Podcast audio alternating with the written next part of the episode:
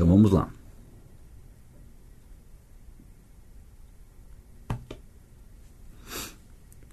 Um.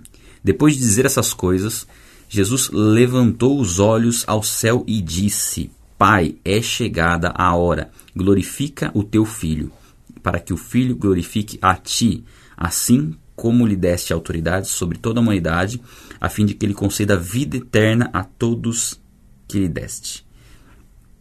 É... Bom, primeira coisa.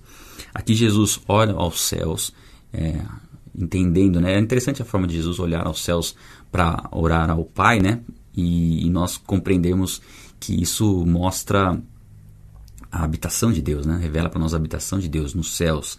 E Jesus diz: Pai, é chegada a hora. E essa hora que é chegada fala da crucificação, fala da morte e da ressurreição. Chegou o momento de cumprir aquilo que estava planejado desde a eternidade. Né? Deus não foi pego de surpresa para entregar Jesus. Eu costumo dar um exemplo de uma ilustração.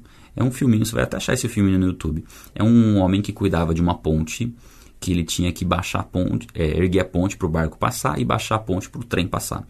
E aí um dia ele leva o filho dele e ele está lá, o trem está vindo e o filho dele vai, sai da, da, da vista dele e vai lá mexer nas engrenagens da ponte. E é, o barco passa, né? Ele ergue a ponte, o barco passa, e aí tem que baixar a ponte para o trem passar. Só que o filho estava mexendo e o filho cai no meio das engrenagens lá da ponte, e ele tem que decidir se ele esmaga o filho para baixar a ponte e salva as pessoas do trem, ou não faz nada e o trem simplesmente descarrilha e mata todo mundo que está no trem. E aí no filme mostra que as pessoas que estão no trem, tem viciados, tem todo tipo de pessoa. E é muito bonita a, representação, né? E aí decide sacrificar o filho para salvar as pessoas do trem. Mais de 100 pessoas no trem, não sei, acho que é mais de 100. É, e é bonita a representação, mas ela é imperfeita em um ponto. Deus não foi pego de surpresa com o sacrifício de Cristo.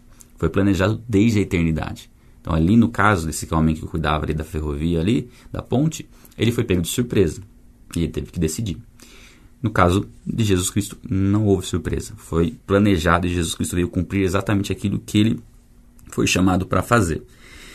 Bom, para que o Filho glorifique a ti, assim como ele desse autoridade sobre toda a humanidade. Jesus tem autoridade sobre toda a humanidade, guarde bem isso. Né? Ele é Deus, ele é o Deus Filho, a fim de que ele conceda vida eterna. E ele nos concede vida eterna. Somente Cristo pode nos conceder vida eterna. Qualquer outra filosofia ou promessa Ninguém pode nos, nos, nos, conceder vida eterna. Inclusive, quando Jesus faz uma declaração forte, que a gente leu lá em João mesmo, não lembro qual, qual capítulo específico, mas Jesus prega sobre se alimentar dele, né? Sua carne é verdadeira comida, seu sangue é verdadeira bebida. E aí, alguns discípulos o abandonam. Ele pergunta para os discípulos, para os doze, se eles gostariam de o abandonar. E Pedro fala assim: Para onde iremos? Né? Só tu tens as palavras de vida eterna, ou seja, só em Cristo nós recebemos essa convicção, essa esperança viva de que após nossa morte nós habitaremos com Ele na eternidade. Ele nos concede vida eterna. Que conheçam a Ti como Deus único e verdadeiro, ou seja, não há outro Deus, é um Deus único. Esse é o Deus verdadeiro. Outros deuses são falsos. São falsos deuses, porque só um Deus é verdadeiro. E é Jesus Cristo a quem enviaste. Né? Eu te glorifiquei na terra, realizando a obra que me deste para fazer. Você vê Jesus orando por ele. Por ele. Né? Jesus está nos ensinando, nós temos que orar por nós. Nós temos que orar pelas nossas vidas. Nós temos que estar bem.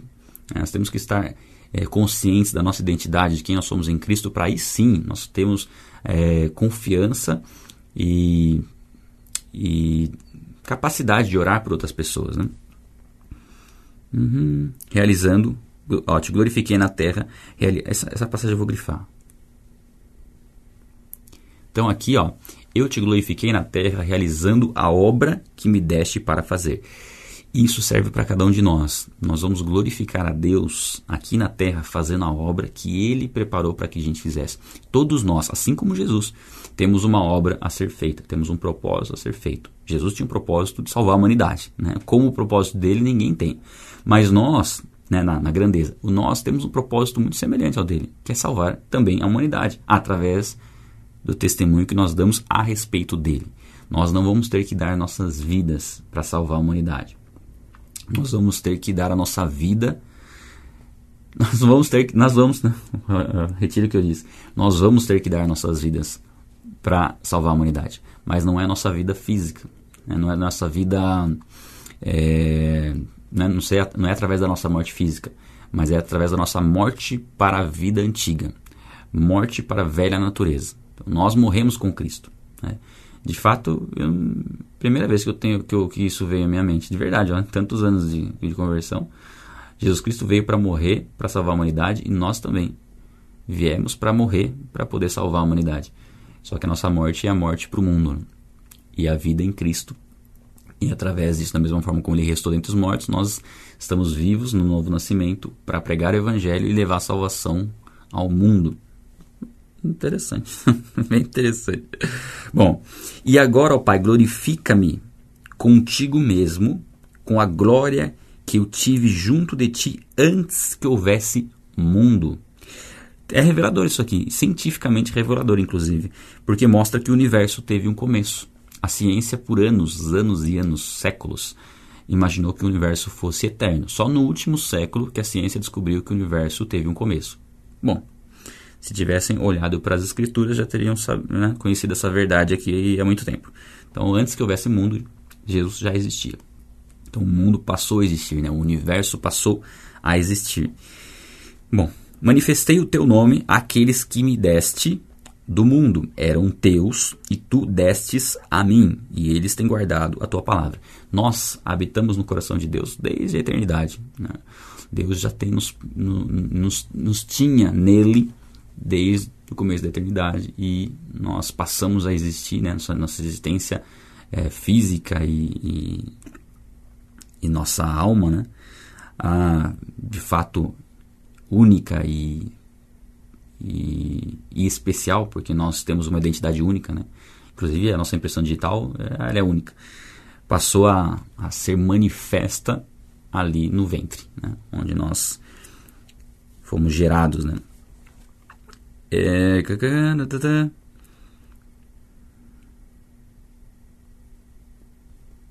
Agora eles reconhecem que todas as coisas que tens dado provém de ti, porque eu tenho transmitido as palavras que me deste, e eles as receberam. Verdadeiramente reconheceram que saí de ti e creram que tu me enviaste. Aqui Jesus está orando pelos discípulos. E olha que interessante, os discípulos, até esse ponto, eles eles não eram verdadeiramente convertidos. Né? Eles, é, eles estavam com Jesus, eles criam de certa forma né, em alguns aspectos, mas não tinham uma, uma, fé plena em Cristo, mesmo porque eles até não compreendem muito bem o que vai acontecer, é, se dispersam depois da ressurreição, não entendem que Jesus, depois da morte, aliás, não entendem que Jesus vai ressuscitar dentre os mortos, mas mesmo assim, Jesus, o que Jesus diz deles, ó, reconhecem que todas as coisas que tens dado provém de ti. Né? tens, tens, tens me dado, porque eu tenho lhes transmitido as palavras que me deste e eles a receberam. Aqui, ó. Porque as palavras que me deste e eles as receberam verdadeiramente, reconheceram que saí de ti e creram que tu me enviaste. E o, o princípio da salvação é isso: crer. Crer que Jesus é o Filho de Deus, que foi enviado por Deus. Né?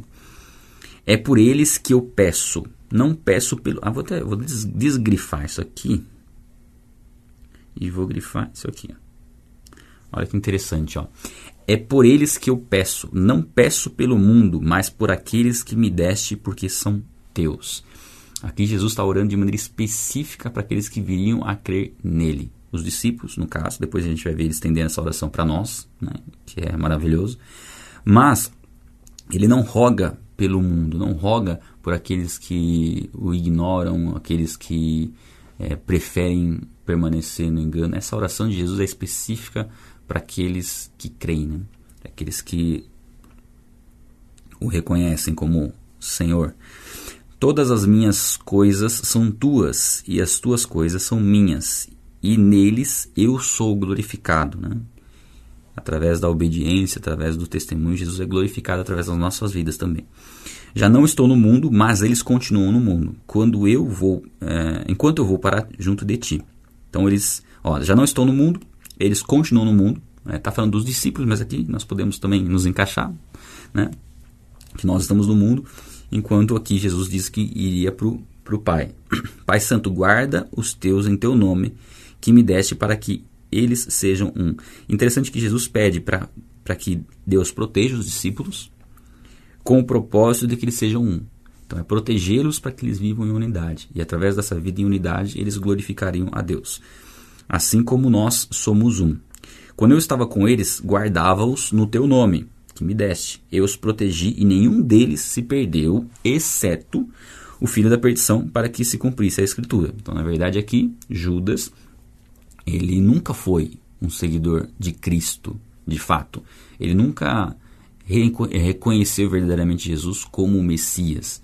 É, então ele nunca fez parte daqueles que caminharam com Cristo verdadeiramente, que, que Jesus se refere aqui na oração. Então o único que se desviou, na verdade, não se desviou, porque ele nunca esteve em Cristo. É, não Judas não perdeu a salvação, Judas nunca teve né, a salvação.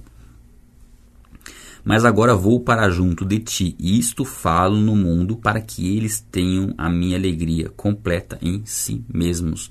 Aqui a, a ida de Jesus a Deus, ela não seria uma ida direta, né? ela, ela teria, teria a obra a ser cumprida, a crucificação, a morte e a ressurreição.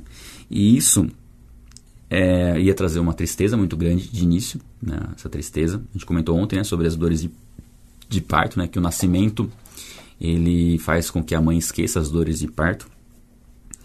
E aqui Jesus está dizendo que por mais que fosse difícil o momento que os discípulos iam viver, eles estavam com Jesus há três anos, né? Eles iam ver Jesus sofrer como Jesus sofreu e toda a esperança que eles tinham, né? É, simplesmente sumir por um tempo, né? Por um pouco tempo. Mas assim a alegria deles seria completa e depois não poderia ser tirada essa alegria por conta da ressurreição.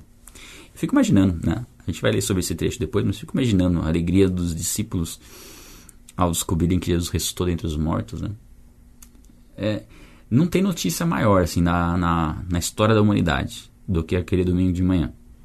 Não, não, não tem. Porque era assim, era do, do, total caos quando a esperança, né, o salvador do mundo foi morto para a ressurreição dele, para nunca mais morrer. E aí mudou completamente o cenário, né? É muito impressionante isso quando a gente para para pensar, né? Bom, Seguindo. Eu lhes tenho dado a tua. Ah, peraí. Eu lhes tenho dado a tua palavra, e o mundo os odiou, porque eles não são do mundo, como também eu não sou. Não peço que os tire do mundo, mas que os, guarde, que os guardes do mal. Tá? Esse é o ponto. Nós vamos, não vamos ser retirados do mundo, vamos ser protegidos do mal. Porque nós temos que estar no mundo para pregar o evangelho. E é muito interessante isso, porque se nós não tivéssemos um propósito né, grandioso, específico, para testemunhar a respeito de Cristo, no momento em que nós entregássemos a vida a Jesus, a gente ia ser arrebatado. Entregou a vida a Jesus, tchum, sobe. Para que ficar nesse mundo mal, né? Se a gente já tem a salvação. Porque tem um propósito. Tem um propósito de levar essa mesma salvação que nós recebemos através da vida de outras pessoas, levá-la levar outras pessoas a Cristo, levar essa mensagem a outras pessoas. Nós temos esse papel, é a nossa função. Primeiro, nós temos que viver aquilo que nós cremos, e aí, como consequência, levar o Evangelho adiante, sabendo que Deus nos protege do mal. Nós temos que em busca, ir em busca dos perdidos, né? E Deus vai nos capacitar para isso, né? nos dá estratégia, nos dá conhecimento bíblico. Essa leitura bíblica que nós fazemos, ela é essencial, essencial. Mas sempre vai ser necessário a gente organizar essas informações que nós estamos recebendo, porque aqui nós estamos estudando por capítulos, né? Existe um estudo bíblico que é por temas. Esse estudo bíblico por temas é o que dá a base daquilo que nós estamos falando aqui. Então, por exemplo, quando eu estou passando, passando por alguns trechos, eu falo, ó, aqui mostra que Jesus é Deus. Então você vai pegar vários versículos que mostram a divindade de Jesus. Quando você junta todos esses versículos e estuda sobre a natureza de Cristo, você está estudando sobre o tema. E aí você vai compreender tudo, tudo que a Bíblia fala sobre esse assunto, e a hora que você lê textos, você consegue interpretar da maneira correta. Se você não tiver o, o, o estudo temático, você pode tirar é, conclusões equivocadas do texto, tá? porque ele vai, ter, vai estar fora de um contexto. Então, o estudo temático ele vai né, ser a base para isso que a gente está fazendo da leitura. Então, eu só tenho condições de ler o texto e passar o, a revelação para vocês, né, o, a interpretação do texto para vocês, porque eu construí essa base aí ao longo de 12 anos, então eu consigo né, entender alguns assuntos e o versículo, interpretar melhor o versículo. Mas é claro que você, lendo as escrituras, você já está acumulando informações extremamente importantes para depois elas só serem meio que organizadas ali, para aí sim você poder passar ela adiante. Tá? Essa faz parte do, do processo de aprendizado, né? A gente organizar as informações que a gente tem para descartar o que não é certo, senão a gente fica com muito pensamento, pensamentos confusos. E o propósito aqui não é um estudo profundo, né? De fato, é, um, é uma leitura bíblica para que Deus te dê uma direção para você aplicar na sua vida né? e ver o quão poderosa é a palavra de Deus. Então, eles não são do mundo como eu também não sou. Santifica-os. Ah, essa passagem aqui tem que grifar, né? Santifica-os na verdade. A tua palavra é a verdade. Essa é uma declaração da inspiração das Escrituras, da inspiração da Bíblia, como a Bíblia é a verdade. A Bíblia não contém a palavra de Deus, a Bíblia é a palavra de Deus. Em toda a sua composição, nós extraímos da palavra aquilo que Deus revelou a nós. E o que Deus revelou a nós é a verdade. Não há um, a possibilidade de qualquer outra literatura dizer a verdade se ela estiver contrariando a Bíblia. Essa é a maior segurança, essa é a maior segurança que nós temos. O fato, uma vez eu lembro conversando com um amigo meu, ele falou assim para mim, ele falou, ah, é meio arrogante isso, né, que você fala assim, de que, ah, que, você, que, que, você conhece a verdade, né? é meio arrogância. Eu falei para ele, não é arrogância. Eu falei, se eu faço que eu tenho a verdade em mim, eu estaria sendo arrogante, mas a verdade que eu, que eu conheci, ela está na Bíblia. Então, o que a Bíblia diz, eu considero como verdade. Então, não é arrogância, é humildade, porque na verdade eu não estou considerando que eu conheço a verdade sem ter a Bíblia. A Bíblia é a verdade e ela é minha segurança. Ele falou, é, é, faz sentido. Porque esse é o fato, né? Se nós temos a, a, Bíblia como palavra de Deus e entendemos ela como palavra de Deus, qualquer outra informação a gente checa na Bíblia. Não bate, descarta. Ah, e, e, e a gente é liberto de tantas coisas quando a gente conhece as Escrituras. Por exemplo, eu não passava embaixo de escada. Achava que dava azar achar embaixo de escada, quebrar espelho. Não tem nada disso nas Escrituras, né? Não tem referência nenhuma em relação a isso. Não tem base nenhuma bíblica. E o que, que você faz? Abandona. É, quando tem uma escada, eu passo embaixo. Só toma cuidado se não tiver ninguém em cima ali, de repente derrubar alguma coisa na minha cabeça. Mas você se liberta de tantas coisinhas tipo, inúteis, né? Porque você conhece a verdade. Então é a verdade que vai te dar a capacidade de se santificar verdadeiramente, né? De buscar estar separado do pecado. Somente a verdade revela o pecado e nos permite, né, nos, nos dá as ferramentas necessárias para que a gente viva longe do pecado. Né? Assim como tu me enviaste ao mundo, também eu os enviei ao mundo. Legal, né? Aquilo que a gente acabou de comentar, né? Que nós temos o propósito de salvar vidas. Né? Jesus nos envia assim como Deus o enviou. Olha que legal. E a favor deles eu me santifico. Aí você fala assim, mas aí está falando dos discípulos, tá? Então se entenda como um discípulo. Né? Jesus nos chamou para sermos discípulos dele, né? aqueles que que aprendem com ele. E a favor deles eu me santifico para que eles também sejam santificados na verdade. Então Jesus se preparou para esse momento, né? Jesus viveu longe do pecado toda a sua vida, não pecou, para que estivesse pronto para o sacrifício e através disso nós pudéssemos ser santificados na verdade. E aí vem a oração de Jesus específica, específica, direta, por cada um de nós. Ó. Não peço somente por eles, mas também por aqueles que vierem a crer em mim por meio da, da palavra que eles falarem. Olha que top. E vou até grifar de baixo. Não. Não, vamos grifar só isso aqui. Não fica muita coisa grifada.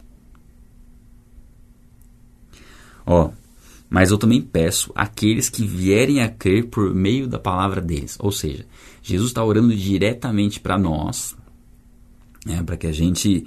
É, e aí ele vai mostrar toda a oração aqui. O princípio dela aqui embaixo, né, a fim de que todos sejam um. De, vivemos em unidade como corpo. Né? É interessante que Jesus está pregando é, e está orando, ah, não, está orando por aqueles que iriam crer pela palavra dos discípulos, que viriam a crer.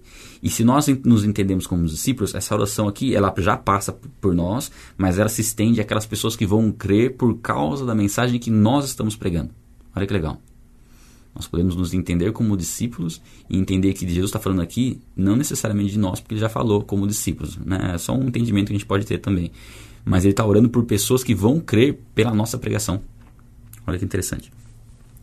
A fim de que todos sejam um, como tu, ó Pai, estás em mim e eu em ti, também eles estejam em nós, para que o mundo creia que tu me enviaste. Aqui mostra o poder da unidade o poder de estarmos em comunhão e de entendermos o, propósito único que nós temos como cristãos, independente da denominação que você, da igreja que você frequenta.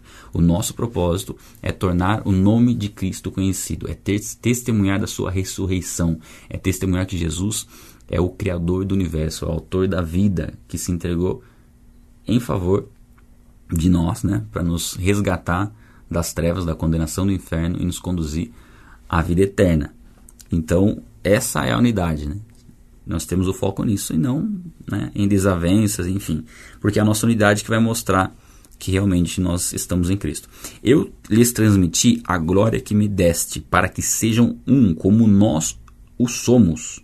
Eu neles, tu em mim, a fim de que sejam aperfeiçoados na unidade, unidade aqui de novo, para que o mundo conheça que tu me enviaste e os amaste como também amaste a mim. É muito interessante toda essa passagem aqui, não vou grifar porque é muita coisa, mas toda essa passagem que fala em relação à unidade, né, a, como a unidade, como estarmos em comunhão plena com Deus, vai mostrar ao mundo quem é Jesus Cristo. Então nós, nós podemos entender isso. Quando nós nos submetemos à, à palavra de Deus, quando nós temos esse desejo e, e essa ação de estarmos em comunhão com Jesus e com os irmãos, porque não há vida cristã em isolamento. Você pode até passar alguns dias, algum tempo isolado, buscando a Deus em oração. Sim, mas depois você tem que voltar para a comunhão, porque a fé está na comunhão, na unidade. Nós somos membros de um corpo, e como membros de um corpo, nós temos que estar no corpo. Né? Você corta seu braço fora e, e deixa ele uma semaninha longe. O que, que vai acontecer com ele? Não faça isso, tá? Mas mostra que o membro não, não vive independente dos outros. E Jesus nos chama aqui para termos essa comunhão, essa unidade. E isso tem um grande poder. Né? O poder da igreja está na unidade. Ah, tá, tá. Ah, pai, a minha vontade é que, onde eu estou, também estejam comigo os que me deste. Olha, que interessante. Parece Parece, a gente às vezes não, não, não se aprofunda no texto, mas Jesus está dizendo o seguinte: que ele tem vontade de que a gente esteja com ele. É desejo dele. Ele nos ama a esse ponto, né? Morreu por nós. E aqui ele fala: onde eu estou, eu quero que eles também estejam. Eu quero que eles estejam comigo, habitando na eternidade. Eu quero que eles estejam comigo por toda a eternidade. Né? É para que vejam a minha glória. Que, é, para que vejam a minha glória que me conferiste. Porque ama, me amastes me amaste. Me amaste antes da fundação do mundo. Mais uma vez aqui. Mostrando, olha só, isso aqui, gente, é, como eu falei para vocês, lembra que eu falei para vocês que tem estudos temáticos que dão a base para que a gente fala aqui? Então, tem um estudo temático que é sobre a Trindade, que fala sobre essa questão aqui, que Deus Pai amou Deus Filho antes da fundação do mundo, ou seja, antes da criação de todas as coisas, antes que houvesse tempo. Então, na eternidade já havia um relacionamento de amor entre Deus Pai, Deus Filho e Deus Espírito Santo. É interessante a gente perceber isso, né? Porque o amor, ele só pode existir de fato se ele se você tiver alguém para amar, porque o amor é um amor de ação. Então, Deus, como Deus trino, ele a, a prova de que Deus é amor é o relacionamento entre eles na eternidade. Se Deus não fosse um ser trino, quem ele iria amar na eternidade? Então, ele passaria a amar somente após o momento que ele criou seres humanos. E se ele, ou, ou anjos, né, que fosse, que seja. Ou seja, Deus teria mudado a sua natureza e Deus é imutável, Deus não muda. Então Deus sempre foi amor. E aqui é um versículo que dá base para isso, mais um que dá base para isso, né? Pai justo, o mundo não te conheceu. Eu, porém, te conheci e também estes reconhecem que tu me enviaste. O mundo não reconheceu a Deus, porque Deus se manifestou através do Filho e o mundo fica com uma ideia de que Deus é tá lá. Os fariseus entendiam que eles serviam a Deus. Que eles eram filhos de Abraão, herdeiros da promessa e que sim, serviam a Deus. Mas na verdade Deus se manifestou através do filho. E eles não reconheceram o filho, consequentemente não reconheceram a Deus. Eu lhes fiz conhecer o teu nome e ainda o farei conhecer, a fim de que o amor que o amor com que me amaste esteja neles e eu neles esteja. Mas é muito perfeita essa oração, né? Eu lhes fiz conhecer o teu nome e ainda o farei conhecer, a fim de que o amor com que me deste esteja neles e eu neles esteja. Aqui, quando fala nome, gente, não é um nome específico, tá? Não é um nome Yahvé, Javé ou, ou tetragrama, né? Que é o, que é o Y, W. E agora, hein? Agora fugiu a sequência das letras. Alguém, alguém vai, vai poder me ajudar aí no chat. É, YHWH, né? que é um nome de Deus impronunciável, que a pronúncia se perdeu ao longo do, dos, dos anos, enfim. Aqui não é no, nesse sentido, aqui é no nome no sentido natureza, porque o, o nome ele é uma representação daquilo que nós somos. Né? Inclusive, a Bíblia trabalha muito essa questão do nome, né? dos títulos do Espírito Santo, os títulos que Jesus recebe, Filho de Deus, Filho do Homem, é, o Espírito Santo Consolador, Espírito de Cristo, e são títulos que representam a natureza. Então, é, é, fizeste conhecer o teu nome, ou seja, fizeste conhecer quem é o Senhor verdadeiramente. Né? Quais são os seus atributos, um Deus eterno, um Deus bom, um Deus fiel, um Deus justo. Então, é nesse sentido, tá? É, muitos se apegam a essa questão do nome, inclusive ao nome de Jesus. Ah, vocês estão falando o nome de Jesus errado. Não, o que importa é, é a quem nós nos referimos, não a grafia do nome, tá? Então isso acaba fugindo do foco principal, né? É só mais confusão que muitas pessoas querem arrumar, só para trazer mais dificuldade. YHWH, tá? É isso mesmo. Ah, a fim de que o amor com que me amaste esteja neles. Então, o amor com que Deus amou a Cristo, o, o amor eterno com que Deus amou a Cristo, esteja em nós. Nós temos acesso a esse amor que foi derramado em nós através do Espírito Santo. Esse amor nós temos, esse amor em nós. E Jesus está em nós. Né? Por meio da habitação do Espírito Santo em nós, Deus está em nós. Se Deus está em nós, se o ser de Deus está em nós, Jesus habita em nós.